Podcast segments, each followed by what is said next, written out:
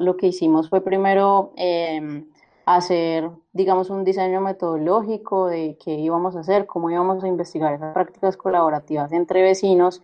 Y lo que hicimos fue, bueno, dijimos, bueno, vamos a hacer entrevistas, vamos a hacer recorridos etnográficos y vamos a hacer también una investigación de tendencias para mirar cómo las personas eh, apropian esas tendencias en esas prácticas colaborativas y en sus prácticas cotidianas de colaboración.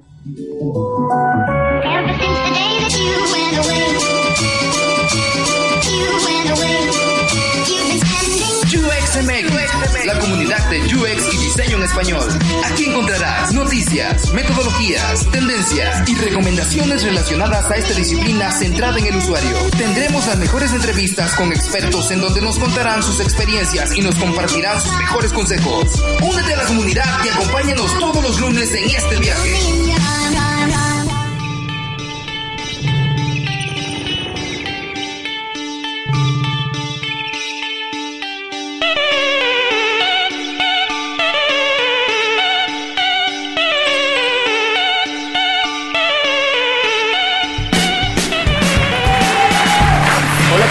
Toda la comunidad de UXMX Podcast. Una vez más, estamos en este nuevo episodio. Muchas gracias a toda la gente que nos está cada semana, cada lunes con nosotros escuchando este podcast. Ya vamos a, a una, ya, ya pasamos los 40 episodios. Ahorita Julie me va a decir en cuál vamos porque yo soy un poco olvidadizo de, todos los episodios. Ah, vamos, este es el 41, ya pasamos los 40. Entonces, de verdad, muchas, muchas gracias a toda la gente que ha estado con nosotros en cada uno de los episodios y que nos escribe, nos tira muy buena vibra. Y pues bueno, este, como cada semana, eh, presento a la estrella de este programa, a mi queridísima amiga Jules, Julie García. ¿Cómo estás, Jules? Hola, Iván, muy bien. ¿Y tú? ¿Qué tal el maratón del cool weekend del fin de semana? Oye, apenas, me estoy recuperando. Eh, la verdad es que ya no estoy para esos trotes. Ya tengo 30, ya para, para 36 horas eh, de seguida. Nada más dormí 32 horas la semana pasada, pero estuvo muy bueno. ¿Tú cómo te la pasaste, Pues bien, igual con desvelo, pero pues con un buen sabor de boca, ¿no? Creo que estuvo bastante bien y y nos la rifamos, aunque no hayamos dormido y así. Así es, estuvo muy bueno lo que son las 36 horas que nos aventamos maratónicas de el Cool Weekend, pero la pasamos muy bien, Julie, la verdad lo disfruté mucho, dormí 32 horas nada más, pero el fin de semana pasado, pero la verdad estuvo buenísimo, buenísimo ese fin de semana. Este, y pues nada, pues siguiéndole, siguiéndole con, con, con este, con este podcast, porque el lunes pasado por eso no subimos podcast, ¿verdad, Julie? Sí, pues es que estábamos muy fritos, amigos, no podíamos como hacer gran cosa en ese estado. Pero ya estamos de vuelta y queríamos eh, compartirles que en este mes cumplimos un año y me parece que fue un 19 de junio del 2019 cuando nos juntamos a hacer un podcast que no sabíamos ni lo que estábamos haciendo y si iba a jalar, pero sí jaló y la muestra es estos 41 episodios que tenemos hasta el día de hoy con invitados súper chidos y con un buen de aporte y que también nosotros hemos crecido y aprendido mucho gracias a todas las personas que han sido partícipes de este programa y gracias a la audiencia que son ustedes. Así es, la verdad es que ya 41 episodios, un año se dice fácil, pero de verdad es, ha sido de mucho trabajo. Hemos sido constantes, yo creo. A veces ha habido unas semanas en las que no. Yo creo que han sido contadas, pero todos los lunes, todos los lunes tratamos de que haya un nuevo episodio y traer grandes invitados. Y como dices tú, hemos aprendido muchísimo de ellos y esta no es la excepción. El día de hoy también tenemos una gran invitada, una muy buena amiga que me da mucho gusto tenerla aquí con nosotros, este, compartiendo todo su conocimiento, toda su experiencia, que es muchísima. Ah, y pues ya, pues de una vez presentamos a nuestra queridísima amiga Diana Carolina Enao. ¿Cómo estás, Diana? ¿Cómo estás, Iván? ¿Cómo vas, Julie? Eh, pues muy, muy contenta de estar acá con ustedes y agradecerles pues por la invitación al espacio y pues muy animada de, poder compartir con ustedes en esta comunidad tan chévere. Ya la escucharon, ¿verdad, Yuli? Es nuestra parcera, también es parce de Colombia. ya, escucharon el acento de Diana Carolina Henao de Colombia. Y pues ella es UX Research este, de, de, de Sura. Entonces, este, y también es antropóloga y socióloga. Entonces, este, gracias, gracias Diana también por estar acá en este espacio. Sí, y pues bueno, ¿qué es lo que vamos a platicar hoy? Pues sabemos que hemos tenido como muchos episodios sobre UX Research, o la verdad no sé si muchos, pero sí algunos, pero en este episodio vamos a enfocarnos como un poco sí cómo se conecta o, o cómo puedes tú desde la perspectiva de las ciencias sociales o desde esa área migrar hasta, hasta esta hasta este campo de estudio tan extenso como es el UX, como es el diseño, como es la antropología de negocios. Y pues bueno, Diana creo que sabe mucho mejor de eso porque en su camino ha tenido que pues enfrentar ciertos retos y pues hoy la tenemos para que nos cuente un poquito de eso. Entonces me gustaría que empezaras como presentándote y cuál es tu background, cómo, qué es, cómo eh, hiciste este, esta como transición hacia el diseño y pues también un poquito de tus de los retos que has enfrentado. Bueno, eh, mi nombre, pues como ya lo mencionó Iván, me, llamo Diana Henao, eh, yo soy antropóloga, soy socióloga, tengo una maestría en comunicación transmedia también, y bueno, eso es como mi background realmente, pero digamos que mi vida profesional o mi, digamos así, trayectoria profesional ha estado muy centrada en, en, lo que es el diseño de servicios, la investigación de mercados, la investigación de usuario, la investigación en experiencia de usuario y eh, los estudios de mercado cualitativos. Eh, también un poco eh, me he movido como entre la academia y, y, también como, como la esfera privada o la esfera como de las empresas privadas acá, sobre todo en Colombia y esa ha sido como mi, mi trayectoria pues a, grandes rasgos. Eh, también he hecho un poco de antropología médica, eh, también me he movido como por los lados de la antropología de la salud y eh, digamos que migro entre la academia porque también me gusta un poco como, em, digámoslo así, no solamente quedarme con lo práctico, sino como buscarle también como un sustento teórico a lo que hago y como un poco, eh, digámoslo así, como llenarme de sentido un poco desde la academia para poder plasmar eso como en, en las cosas, digamos, prácticas que hacemos en, en, la vida cotidiana. Y en este caso, pues, como los servicios, los productos, los usuarios y lo que viven cada día. Claro, ¿me puedes eh, repetir este lo de tu maestría? Porque me, me, encantó lo de comunicación transmedia. A ver si, si, si nos puedes decir ¿Qué es este como comunicación transmedia? ¿A qué, a qué bueno, tu maestría? Realmente, digamos que el campo de la, de la comunicación transmedia es un campo que también está es un campo emergente, lo mismo que la antropología de los negocios. Mm. Eh, y básicamente eh, mi interés por estudiar este máster fue porque me permitía, digámoslo así, contar historias a través de mm. diferentes formas, medios, formas narrativas y entonces es mucho de storytelling, tiene un poco de teoría de la comunicación, diseño, marketing digital, tiene un poco de todo, pero realmente eh, pues se, concentra mucho en cómo las narrativas transmedia eh, nos permiten a nosotros contar historias de todo tipo. Entonces, por ejemplo, mi, mi área o como mi eh, núcleo de estudios de la maestría fue transmedia para la movilización social y ahí lo que hice fue como buscar formas en que las narrativas transmedias se insertaban, eh, por ejemplo, para generar impactos sociales. Entonces nos permite contar historias, la realidad, a partir de diferentes medios y formas narrativas.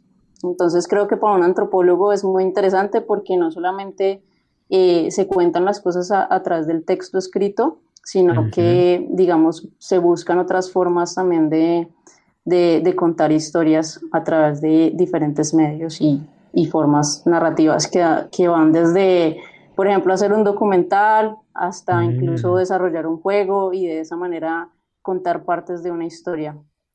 Claro, ahí me recuerda mucho el, podcast que tuvo Julie con, con, con Candiani, creo que fue el 39, no recuerdo, este, sobre UX Writing, que también mencionó algo, Julie, muy padre sobre que eh, diseñar experiencias es contar historias, ¿no, Julie? Algo así mencionabas. Sí, sí, sí, o sea, yo creo que un producto es una historia incluso, ¿no? Un servicio también, entonces como tener esa perspectiva de narrativa en todo lo que haces, pues creo que es realmente el punto, ¿no? Claro. Sí. Sí. Y bueno, em, actualmente eres UX Research, ¿no? Pero antes de esto, ¿a qué te dedicabas o qué hacías? ¿O cómo fue que, cómo fue que volcaste realmente en, dentro de UX? Bueno, realmente fue como, como que la vida lo va llevando a uno como por caminos que uno nunca se imaginó. Y bueno, digamos, cuando estaba en la universidad, por ejemplo, yo me imaginaba haciendo otra cosa completamente diferente, pero digamos que, digamos que mis temas de, de investigación eh, fueron como temas de salud, objetos de estudio que no eran como tan Em, tradicionales en la antropología, o, ¿sí? Entonces, eh, esto me fue llevando como a trabajar con organizaciones, como a pensarme, digamos, como objetos más cotidianos que estaban más relacionados como con mi entorno, mi entorno más próximo, ¿cierto? Y cómo yo podía, digamos, impactar socialmente desde otros ámbitos. Entonces, eh, inicialmente trabajé como investigadora asociada para una clínica en Cali, en la ciudad de Cali, acá en Colombia, eh, la Fundación Valle del Lili, y ahí estuve trabajando con, con la unidad de trasplantes, y ahí hicimos una investigación muy bonita em, en donde trabajamos, por ejemplo, las experiencias de enfermedad y corporalidad de pacientes trasplantados de riñón. Y a partir de eso salió algo muy interesante que fue como toda una investigación etnográfica eh, con los adolescentes y con los jóvenes que, que, eran trasplantados de riñón y que también estaban en diálisis y cómo se podían diseñar de pronto programas de adherencia al tratamiento que fueran mucho más enfocados a sus necesidades, a sus realidades como jóvenes, a sus contextos socioculturales, socioeconómicos. Entonces, de alguna manera ahí me fui también como acercando un poco a lo que era la investigación de usuario y el diseño. Después hubo una convocatoria en Sura en donde buscaban personas que eh, fueran de ciencias sociales y que quisieran aportar, digamos, a los procesos de innovación de, de la compañía. Querían como diversificar un poco las profesiones, hacer como todo este cuento de la interdisciplinariedad y ahí me presenté y bueno, creo que ahí fue que empezó como el camino, empecé a conocer, eh, digamos, como como lo que, se, lo que podía hacer un antropólogo en procesos de innovación, lo que podía hacer un antropólogo también en diseño de producto, diseño de servicio, diseño de soluciones, eh, y sobre todo con lo que hacemos nosotros, que es la etnografía, y los de ciencias sociales, pues que es la investigación social, y hay muchas técnicas de investigación que nos sirven para, para conocer los usuarios, eh, sus contextos culturales, económicos, entonces eso fue muy interesante porque me permitió empezar como a conocer y a empaparme también de otras metodologías que me servían como para investigar los usuarios, los clientes y, y entender un poco de qué se trataba esto del diseño de soluciones, el diseño de servicios. Y bueno, eh, buscando un poco también uno se da cuenta que, por ejemplo, eh, en Estados Unidos y en otros países, eh, todo el tema de la antropología aplicada está mucho más desarrollado y uno se va dando cuenta que lo que termina haciendo es esto, es empezar a meterse como por ese campo profesional, ¿cierto? Y por cosas como el design anthropology, que bueno, pues que ya uno puede como entender que lo que uno hace es eso, como todo este tema del design thinking, eh, cuando, te, cuando trabajas en procesos de innovación, en procesos de investigación de usuario y diseño, y cómo puedes combinar la etnografía y la investigación social con eso. Entonces ahí es que uno se va dando cuenta en el camino todo lo que uno puede aportar y lo que puede hacer y lo que puede hacer alguien de ciencias sociales en estos campos. Claro, aportan demasiado este, todas estas áreas de, de ciencias sociales a la, a la creación y al diseño de productos y servicios Eh, y, yo creo que, que, la antropología pues es una, es una disciplina que aporta demasiado, sobre todo para entender a, a, a, los usuarios, a los seres humanos, ¿no? Pues esa es como la base de la antropología, ¿no? Entender al humano. Sí, aquí como que me gustaría que profundizáramos en las diferencias o, o sí, ¿cuál es la diferencia como sustancial entre el ser antropólogo y que a lo mejor tiene aplicación en un producto a ser un design anthropology, por ejemplo. Básicamente, digamos que eh, un antropólogo puede estar inmerso en el design anthropology, que puede ser como un campo de acción de la antropología.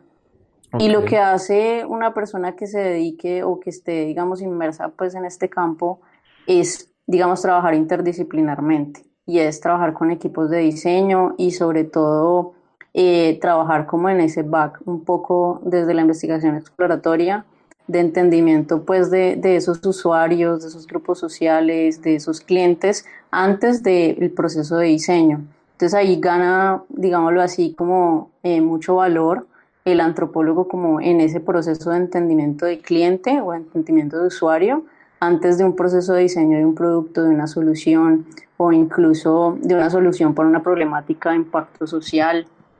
Eh, entonces es eso, es como poder trabajar también con otras eh, metodologías que no solo son la etnografía.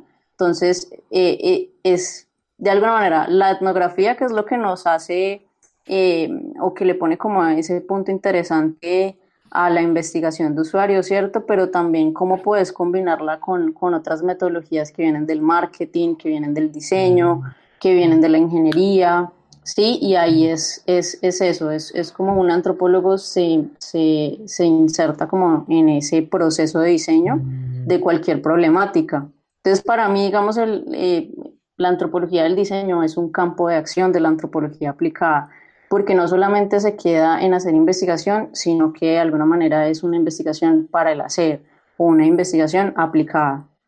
Entonces esa es como la diferencia eh, con, de pronto como con un antropólogo tradicional o un antropólogo eh, pues que de pronto simplemente se quede como eh, en la investigación, porque la investigación en el diseño es investigación para la acción.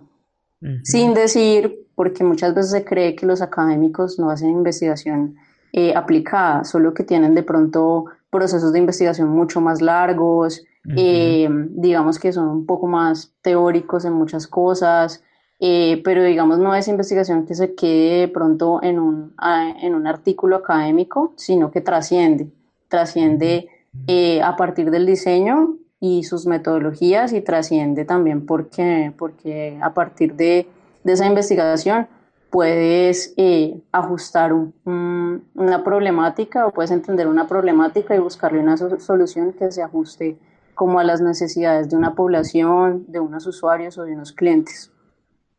Ok, se podría decir que entonces, eh, el, por así decirlo, la antropología o anthropology design es este, o, es como adaptar también todas estas metodologías de, de o, que utiliza un antropólogo, pero también a cuestiones ya con equipos de diseño, con equipos de marketing para encontrar una solución este, de algún negocio, ¿verdad? Sí, de algún negocio, de alguna problemática.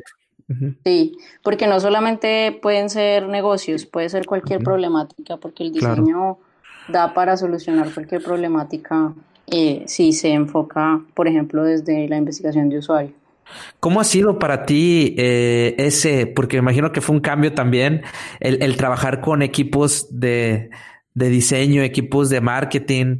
Este, ¿cómo fue? ¿Cómo ha sido para ti esa experiencia? Bueno, pues al comienzo fue pues un poco difícil porque yo realmente no me imaginaba haciendo como eh, lo que hago ahora. Después me fue gustando y después me fui como apasionando por el tema. Pero al comienzo no, fue, fue como algo más eh, que vas aprendiendo en el camino y me sorprendió también porque fui construyendo también unos conceptos que tenía antes eh, sobre, por ejemplo, el trabajo o el quehacer antropológico en una empresa privada o para una organización, ¿cierto? Eh, que digamos que va más allá como del trabajo con comunidades y que de alguna manera también se puede como generar impacto social desde los negocios o desde otro tipo de, de, ámbitos que no son como los ámbitos donde tradicionalmente ha estado la antropología inmersa. Entonces, eso fue algo muy interesante y fue como un proceso también de construcción y de construcción como de conceptos y de, y de ideas que yo tenía y con las que venía y, también dándome cuenta como de que la interdisciplinariedad y como lo que uno puede aprender de otros profesionales o de otras personas es muy valioso eh, y que el trabajo pues colaborativo es súper valioso también como para, para diseñar y para, para resolver cualquier problemática, eh, no solamente de negocios, sino como de, de impacto social o, o, u otras cosas, porque finalmente yo creo que alguien que estudia antropología eh, tiene un poco también ese, ese sentido como social, ¿cierto? Como de, generar un impacto social, solo que muchas veces uno no se da cuenta también de lo que puede hacer en otros ámbitos. Entonces creo que eso ha sido como muy valioso para mí y me ha, me ha formado mucho, yo creo que me ha, me ha formado muchísimo. Sí, igual ahorita que mencionaste como problemáticas de negocio, me gustaría que nos platicaras de qué manera interviene la antropología en esto. Bueno, generalmente la antropología puede estar, eh, digamos, en la investigación de usuario con lo que es la etnografía. Los antropólogos lo que hacemos es, pura etnografía que consiste, eh, es un método que tiene una serie de técnicas. Entonces, entre ellas, yo creo que se ha escuchado mucho pues la entrevista, eh, las historias de vida, la observación, la observación participante y hay otras técnicas que también constituyen pues como la investigación cualitativa que son como los grupos focales, eh, diferentes técnicas pues que te pueden servir para, para entender un poco los usuarios, ¿cierto? Y es ahí digamos donde un antropólogo cobra mucho valor y es digamos esa capacidad que tiene como para investigar y creería yo también como esa capacidad que tiene para conectar conceptos, eh, conceptos que en teoría de pronto no podrían tener relación entre sí, pero, pero sí, y es como también un poco esa idea de que uno también puede ser un traductor como del contexto y de cómo poder sintetizar un poco ese contexto para que se vuelva un producto, una solución enfocada a un usuario o a un grupo de personas. Sí, em, pero bueno, mi pregunta iba más enfocada como no tanto a la parte de investigación de usuario, sino a la antropología de negocios, o, o son, o es como algo que también es parte de, o es distinto. Bueno, digamos que la antropología aplicada o de negocios es como un campo, ¿cierto? Y dentro de ese campo puedes hacer diferentes cosas. Entre esas puede ser, por ejemplo, la investigación de usuario y dedicarte a hacer UX Research, o puede ser que haces investigación de mercados, o puede ser que haces investigación en procesos, o puede ser que trabajas en procesos de innovación eh, o experiencia de cliente. Entonces, de alguna manera, eso te permite a ti, digamos, a partir del método, eh, impactar un mercado o impactar unos procesos eh, en una compañía eh, que, que, permitan que se mejoren cosas para impactar un mercado, para llegarle a unos clientes o para simplemente resignificar productos, servicios, diseño, entonces, digamos que uno puede, uno como científico social o, antropólogo, porque no solo los antropólogos, sino están los sociólogos o otros profesionales pues, de ciencias sociales, pueden insertarse en diferentes partes de una compañía, ¿cierto? Y entonces, pero sobre todo es como muy dedicados al marketing, al diseño de servicios, eh, a la experiencia de usuario, incluso la antropología digital, al marketing digital, eh, bueno, dependiendo de donde agregue también más valor. Entonces, yo, creo, que es mucho también de nosotros como de ir, ir mirando en qué campo podemos también agregar más valor y donde también valoran eh, eso que nosotros podemos aportar. Claro, sí, es que te lo pregunto porque hay como estos conceptos de eh, antropología del diseño, este, antropología de los negocios. Entonces, como que hay muchos términos alrededor de la antropología que actúan dentro del diseño de servicios o producto que no sé, o, o yo por lo menos no sé delimitar dónde termina una, dónde empieza la otra, o si me están hablando de lo mismo, o cuál es como el rol realmente del antropólogo. Sí, es básicamente antropología aplicada y dentro de la antropología aplicada está, puede ser la antropología de los negocios y un, sub, un subtema podría ser la antropología del diseño. Porque finalmente estás haciendo antropología del diseño, que es investigación, diseño aplicado a los negocios. Claro, Claro, claro. Y me encanta, me encanta porque hace tanta falta, hace mucha falta como, como, y me encanta cómo otras disciplinas aportan demasiado a, al diseñar experiencias y ayudar a las empresas también a que realmente estén haciendo un gran impacto hacia las personas, ¿no? Que eso yo creo que es lo primordial para cualquier empresa, este, que realmente estén solucionando algún problema. Y yo creo que hay mucho, la antropología ayuda demasiado a encontrar, a entender a las personas, a, los, a sus clientes, para resolverles realmente los problemas y que alcancen sus objetivos de negocio con solucionando esos problemas. Y eso es lo que me encanta, el aporte que hace la antropología y que yo creo que, que, que muchos no lo conocen, ¿no? No sé si te ha tocado muchos colegas tuyos eh, que, que, no conocen cómo pueden ellos aportar este, a, a, esta área, porque nos han escrito muchas personas de que, oye, yo no sabía que, que yo podría dedicarme a, a, a esto del, del, diseño de productos y servicios siendo antropólogo, siendo sociólogo, pero yo creo que hace falta más personas así, ¿no? Sí, yo creo que es un campo que todavía es, es emergente y es uh -huh. un campo que, que, pero que empieza a cobrar mucha más fuerza porque también el mundo está cambiando, ¿cierto? Y los antropólogos sí. tenemos que estar como en diferentes ámbitos para entender un poco los contextos que, que nos, que nos impactan uh -huh. y que nos están como eh, influyendo todos los días en nuestra vida cotidiana. Entonces, creo que los objetos de estudio de los antropólogos se han diversificado y, y finalmente este es uno de los cuales está cogiendo más fuerza eh, también pensarnos un poco cómo la tecnología, el mundo digital, eh, digámoslo, empieza a cobrar fuerza y nos está impactando y eso como también la antropología lo está observando y también uh -huh. lo está, digamos, está generando un impacto ahí en esos, en esos ámbitos y procesos. Claro. Sí.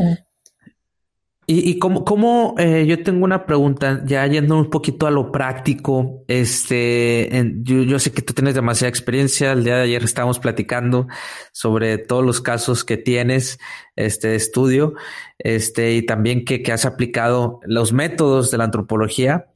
Eh, y con, que también trabajas con equipos multidisciplinarios, con equipo de diseño, con equipo de marketing, este, de, de, de todas estas áreas. Pero eh, ya yéndonos a un poquito ya aplicarlo, aplicar este, todos estos métodos que lleva la antropología, no sé si tengas alguno que nos compartas algún caso de estudio este, para, para entenderlo mejor ya en la práctica sobre cómo la antropología ha ayudado y ayuda a las empresas a diseñar productos y servicios. Bueno, les puedo compartir uno eh, en el que trabajé. Uh -huh. y no puedo pues decir el nombre de la empresa con la que trabajé. Claro. Pero, pero uno que me gustó mucho porque tuvo como de varias cositas. Uh -huh. eh, digamos que, por ejemplo, un antropólogo que se dedica a hacer investigación de usuario y que de pronto puede también estar como en un proceso de diseño. Uh -huh. eh, en general, los antropólogos, como para comenzar, eh, siempre estamos como en la parte en, en el inicio de, uh -huh. de, un proceso, por ejemplo, de diseño de un producto, de una solución, ¿cierto? Okay. Y ese ese, esa primera parte es la investigación de usuario, de quiénes son esas personas que yo voy a impactar. Entonces, claro. eh, y esos son los que, pro, proyectos que más me gustan porque empiezan como desde cero, como encontrando qué es lo que quieren diseñar o qué es lo que quieren hacer. Entonces, por ejemplo, había uno en el que trabajé que tiene que ver con economía circular y como, como por ejemplo, eh, prácticas colaborativas en las unidades residenciales o conjuntos residenciales de la ciudad. Entonces ellos querían entender un poco eh, cómo se, colabora, se colaboraban las personas o vecinos de un conjunto residencial. No sé si en México también se dice conjunto residencial o... sí. residenciales, que son como estos em, lugares, unidades cerradas donde viven las personas. Claro. Y, y muchas personas no se conocen entre sí. Entonces ellos querían investigar un poco eh, cómo, por ejemplo, una comunidad podía establecer lazos colaborativos para luego mirar qué podían diseñar a partir de eso. Entonces, eh, lo, que está, lo que hicimos fue primero em, hacer, digamos, un diseño metodológico de qué íbamos a hacer, cómo íbamos a investigar esas prácticas colaborativas entre vecinos. Y lo que hicimos fue, bueno, dijimos, bueno, vamos a hacer entrevistas, vamos a hacer recorridos etnográficos y vamos a hacer también una investigación de tendencias para mirar cómo las personas eh, apropian esas tendencias en esas prácticas colaborativas y en sus prácticas cotidianas de colaboración. Eh, entonces, eh, bueno, pues hicimos entrevistas en diferentes partes de la ciudad. también nos dimos cuenta, por ejemplo, de, de, que habían procesos de gentrificación que estaban impactando también esas, esas prácticas colaborativas en algunas zonas de la ciudad, que habían, por ejemplo, unas zonas en donde la colaboración era más innata y otras zonas en donde eh, habían vecinos que no se conocían entre ellos. Eh, y conectamos también como, por ejemplo, tendencias de hábitat, de cómo las personas empiezan a, a, habitar los nuevos espacios hoy y cómo eso, cómo se estaba dando pues en la realidad de nuestra ciudad, que es Medellín, de la ciudad donde yo vivo actualmente. Eh, entonces esa fue como una primera etapa donde, donde hicimos como una fase exploratoria y donde aplicamos metodologías de investigación para identificar todas esas prácticas em, colaborativas. Eh, lo hicimos en diferentes zonas de la ciudad, con diferentes tipos, por ejemplo, de usuarios. habían familias, habían personas que vivían solas, habían personas que también em, estaban compartiendo un apartamento, roomies o incluso habían zonas que eran muy turísticas de la ciudad y que, que también habían como fomentado esas prácticas colaborativas o descentralizado ciertos servicios. Entonces, por ejemplo, eh, qué necesidades tenían esos, esos vecinos para colaborarse y cuáles eran como los inhibidores y los eh, motivadores de colaborar.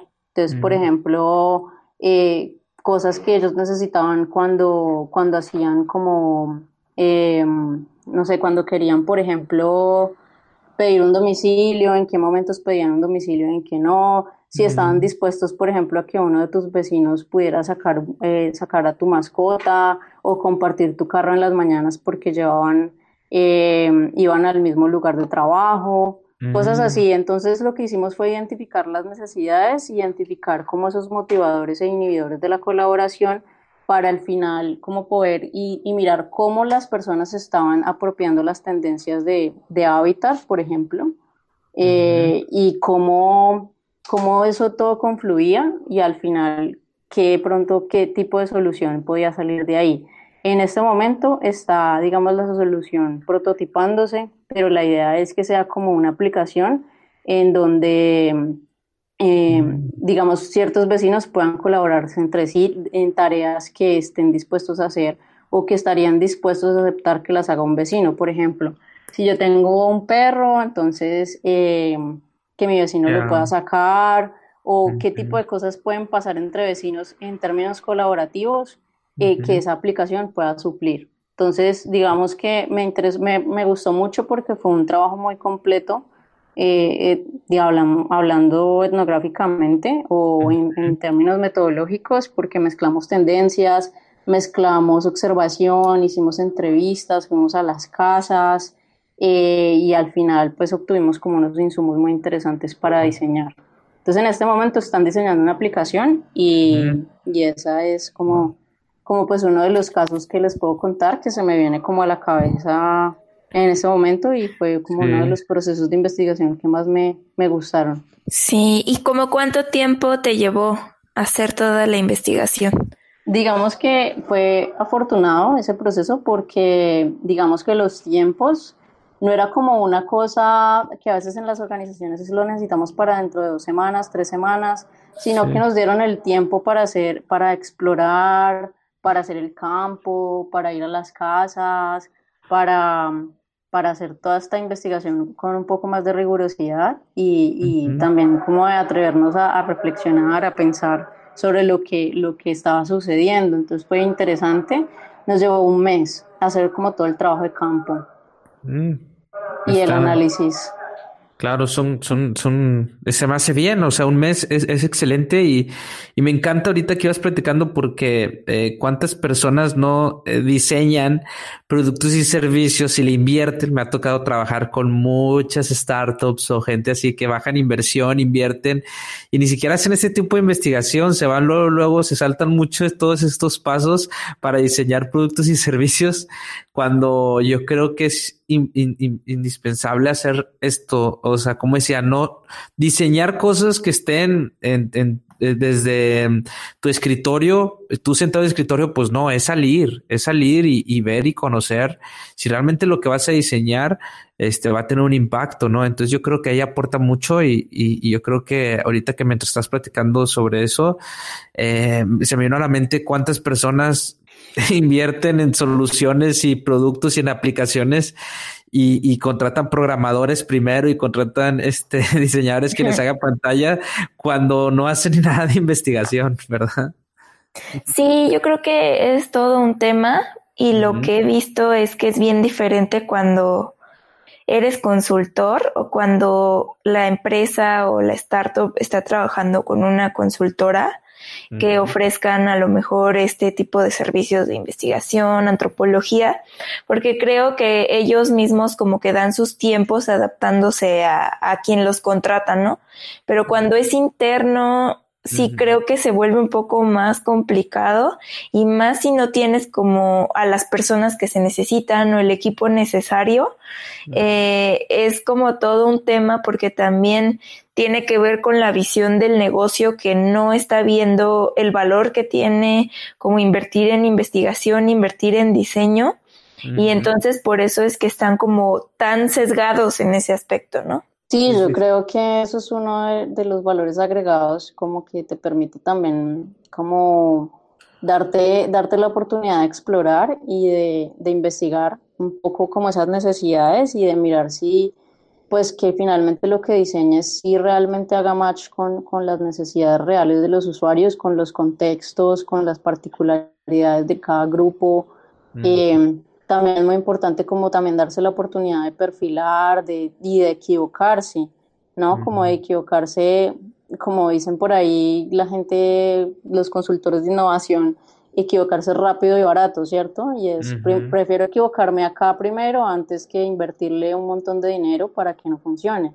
Claro. Entonces yo creo que ahí eh, está el valor agregado de eso y que definitivamente va a ser mucho mejor diseñar una propuesta de valor eh, enfocándose primero en la investigación que, que diseñarla a ojo cerrado o incluso desde el escritorio, porque también pasa mucho que muchos equipos de diseño diseñan desde el escritorio y no salen. O por, em, por ejemplo pasa también que a veces los equipos que diseñan la solución no se empapan de la investigación. Entonces el conocimiento queda simplemente como en los que investigan, pero no en los que diseñan. Entonces ahí hay una brecha y yo creo que las organizaciones tienen que empezar a, cubrir. Sí, yo creo que de ambos, ¿no? Tanto de investigación hacia diseño como de diseño hacia investigación. Tiene que haber ese vínculo muy fuerte porque creo que es el hilo que más este, sustenta lo que estás haciendo. Sí, Sí, sí, de hecho sí, o sea, es, es, es, es la, el hilo como tú dices, Julie. Este, de hecho, pues estoy platicando con una diseñadora y con una antropóloga. Entonces, este, sí, de hecho, de hecho sí, o sea, e, e, son el hilo literal en el cual este pues se puede fundamentar eh, eh, pues en lo que vas a construir. Y yo creo que es importante que que, que, que por eso yo creo que está lo de antropología lo de anthropology design no es donde ya el antropólogo también este se introduce a todos estos eh, este proceso de diseño donde ya hay un poquito más de donde se juntan y ya están coexistiendo juntos para solucionar problemas de la organización Sí, yo creo que, ay, perdón, ay, yo sí ya metiendo la Venga. No, pues creo que no hay que olvidar que el diseño es una multidisciplina, ¿no? Cuando hablamos de diseño no estamos hablando de algo en específico, es una construcción que tiene que se alimenta de distintas áreas y creo que en una charla del Cool Weekend igual lo estaban como comentando. O sea, tenemos tanto eh, ciencias sociales, tenemos eh, ingeniería, marketing y todas estas áreas se complementan para, pues ahora sí que son los papás del diseño, ¿no? O sea, diseño es algo que es multidisciplina.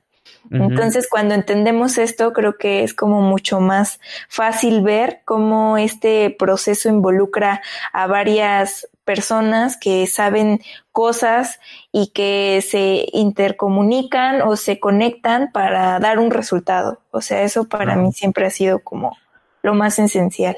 Yo creo que eso ha sido, sí, para mí también ha sido como lo más valioso de todo, como todo este trabajo interdisciplinar, aprender de los otros, de que ustedes aprenden de nosotros, nosotros aprendemos de ustedes eh, y de otras disciplinas, de otras metodologías y uno le va viendo cómo valora esas metodologías y va generando conexiones de cómo las puede aplicar en su día a día o en sus proyectos, eh, sabe también a quién puede llamar, a quién eh, puede, digamos, quién es súper teso, súper ávido para desarrollar ciertas cosas, eso ha sido muy bonito y yo creo que eso ha sido una de las cosas que, como les decía ahorita, eh, yo, em, digamos, ha sido como más valioso para mí eh, de haberme como insertado como en estos campos y haber trabajado con otros profesionales.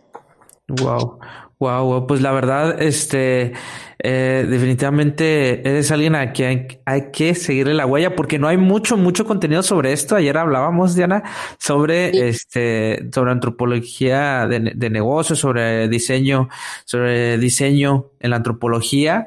No hay mucho contenido en español. Creo que en inglés sí hay mucho, ¿no? Sí, en inglés hay, hay bastante, pero como les digo, también todavía es un campo como emergente. Pero bueno, Estados Unidos ha sido pues como muy pionero en eso. Eh, en Europa también se están dando eh, estos procesos ya hace rato.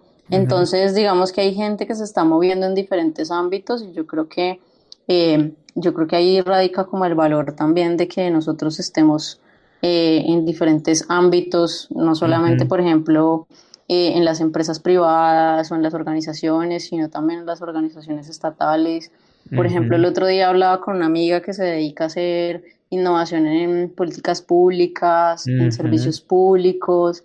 Entonces también como los antropólogos y el diseño también se están insertando como en otros campos em, que no solamente son como las organizaciones privadas o incluso también en las ONGs, como, como eso empieza a ser como algo que, que bueno, que, que se, se, apropia cada vez más y que, que empieza a ser también un, campo de acción de, de, muchos profesionales, interdisciplinar, digámoslo así. Claro. Bueno, ya para ir cerrando esta, esta charla, que estuvo buena. Sí, estuvo eh, buena. Yo me, a mí me gustaría que dieras como algunos consejos hacia específicamente los antropólogos que están como echando un ojo hacia esta parte del diseño de cómo comenzar? Bueno, yo creo que lo, importante es como buscar un poco sobre estos temas, sobre lo que hay, investigar, seguir como algunos referentes, em, empezar como a leer un poco de esto y también empezar como a hablar con personas que, que hayan tenido, digamos, una experiencia eh, amplia como en estos campos, que puedan aconsejarlos de cómo empezar y eso hubiera sido muy chévere, por ejemplo, en mi caso, pronto haber tenido como un mentor o como, como alguien que me hubiera podido decir, hey, mira, esto se hace así, o, o puedes irte por acá, o empieza a leer esto. Pero, pero también le daría como un consejo de que empiece a leer sobre diseño, que empiece a leer sobre antropología en otros ámbitos, eh, sobre antropología aplicada, sobre antropología de los negocios y de cosas que se pueden hacer en esos campos. Y yo creo que, que, sería muy interesante pues para esa persona para empezar como a, a, empaparse de lo que pasa, de lo que pasa ahí, de cómo puede empezar em, una carrera, si quiere, en estos campos. Por ejemplo, también a leer un poco de UX Research, a leer de diseño, eh, de antropología digital, si le interesan estos temas de cómo la tecnología nos está impactando, de cómo una antropología, eh, cómo un antropólogo puede estar en procesos de innovación. Eh, bueno, creo yo que es más ser curioso, empezar a buscar quiénes y tener conversaciones con esas personas. Yo creo que, que hay mucha gente que está muy abierta a compartir el conocimiento, a seguir comunidades como la de ustedes, como la de UX School Academy, eh, yo creo que hay mucha gente que tiene mucho para aportar y que también quiere compartir ese conocimiento con otros y eso es, eso es muy valioso.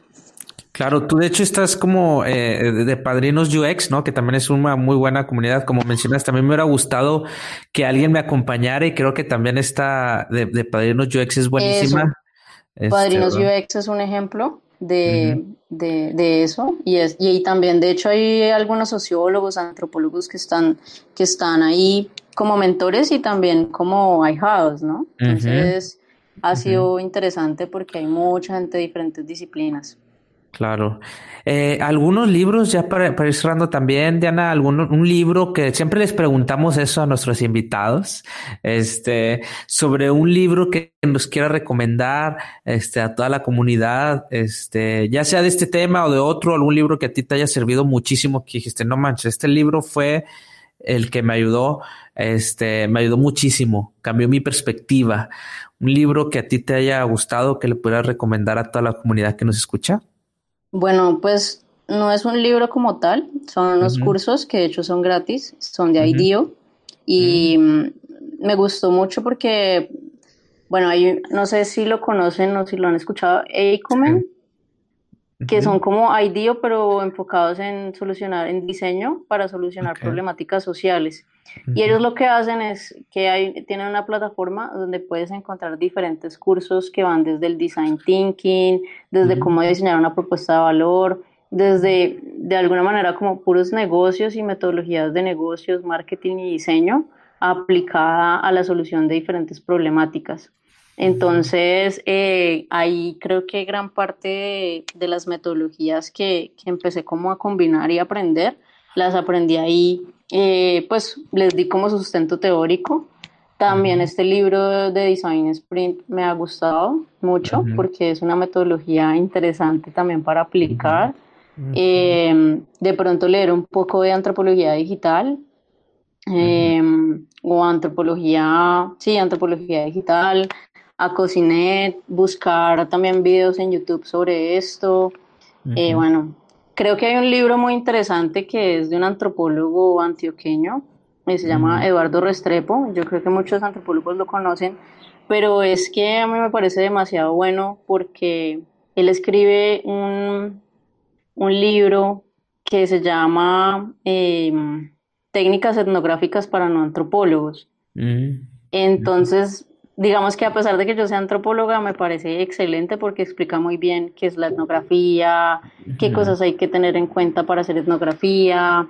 Eh, bueno, y yo creo que eso es muy importante tener como lo metodológico súper claro, eh, también como para poderlo aplicar en diferentes procesos de investigación académica como investigación aplicada.